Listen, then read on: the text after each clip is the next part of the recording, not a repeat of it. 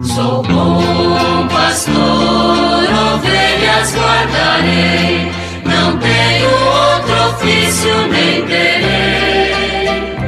Quantas vidas eu tiver, eu lhes darei. Muito bom dia, meus amados filhos e filhas, ouvintes de nossa querida Rádio Olinda. Vamos dar continuidade nesta quinta-feira ao nosso estudo do Catecismo da Igreja Católica. Nós estamos na terceira parte do Catecismo, tratando da vida em Cristo, no capítulo terceiro, a salvação de Deus, a lei e a graça, e estudando o sexto mandamento da lei de Deus: não cometerás adultério.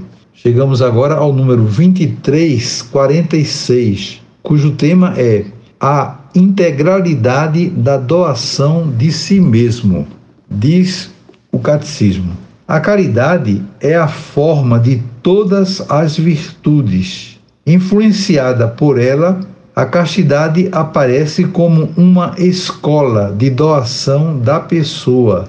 O domínio de si mesmo está ordenado para autodoação. A castidade leva aquele que a pratica a tornar-se para o próximo uma testemunha da fidelidade e da ternura de Deus. A virtude da castidade desabrocha na amizade, mostra ao discípulo como seguir e imitar. Aquele que nos escolheu como seus próprios amigos se doou totalmente a nós e nos faz participar de sua condição divina. A castidade é promessa de imortalidade. A castidade se expressa principalmente na amizade ao próximo, desenvolvida entre pessoas do mesmo sexo ou de sexos diferentes. A amizade representa um grande bem para todos e conduz à comunhão espiritual. Então, aí, nesse né, texto belíssimo do Catecismo da Igreja, falando sobre a integridade da doação de si mesmo, quando alguém é, decide realmente viver a castidade. Então, se ele direciona toda a sua afetividade para as coisas de Deus, né, para o Senhor, então isso se transforma em gestos de amor para com os seus semelhantes, vivendo plenamente na comunidade esse espírito fraterno que nos edifica, que faz bem à igreja. Sempre nessas horas a gente se lembra da maneira como viviam os primeiros cristãos. De tal forma eles se amavam mutuamente, procuravam é, se ajudar em todos os aspectos, inclusive materialmente. Então isso aí era motivo de conversão. As pessoas percebiam e comentavam, vede como eles se amam.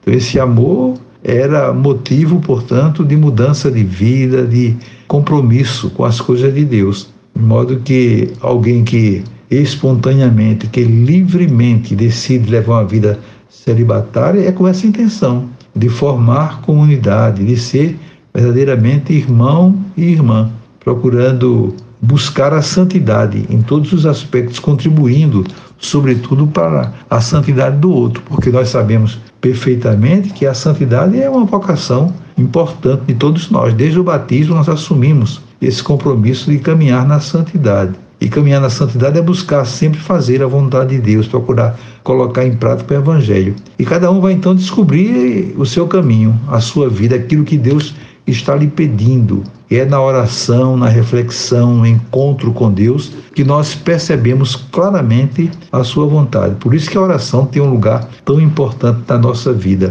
E quando nós rezamos, não devemos somente falar, pedir, mas também escutar o Senhor, a voz de Deus que fala no mais íntimo dos nossos corações. Nós paramos no silêncio para estar assim unido ao Senhor pela prece, pela oração, claro que nós vamos ter essa graça de perceber o que é que Deus está querendo de mim hoje, diante dessa situação, diante de determinados problemas. E aos poucos, então, irmos superando as barreiras, as dificuldades que se colocam diante de nós. Então, para isso, nós temos essa graça de, de viver na comunidade. Né? Isso serve não somente para os celibatários, mas também para as pessoas que vivem no matrimônio, que vivem na unidade familiar. É importantíssimo que haja muito diálogo fraterno, muita, muito respeito mútuo, para que tanto a família biológica, né, quanto a família eclesial, né, possam viver plenamente essa experiência amorosa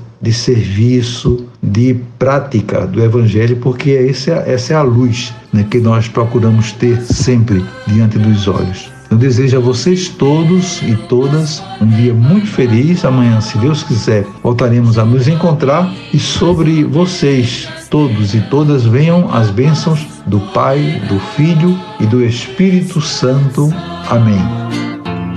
Sou bom pastor, ovelhas guardarei, não tenho outro ofício nem terei vidas eu te tiver.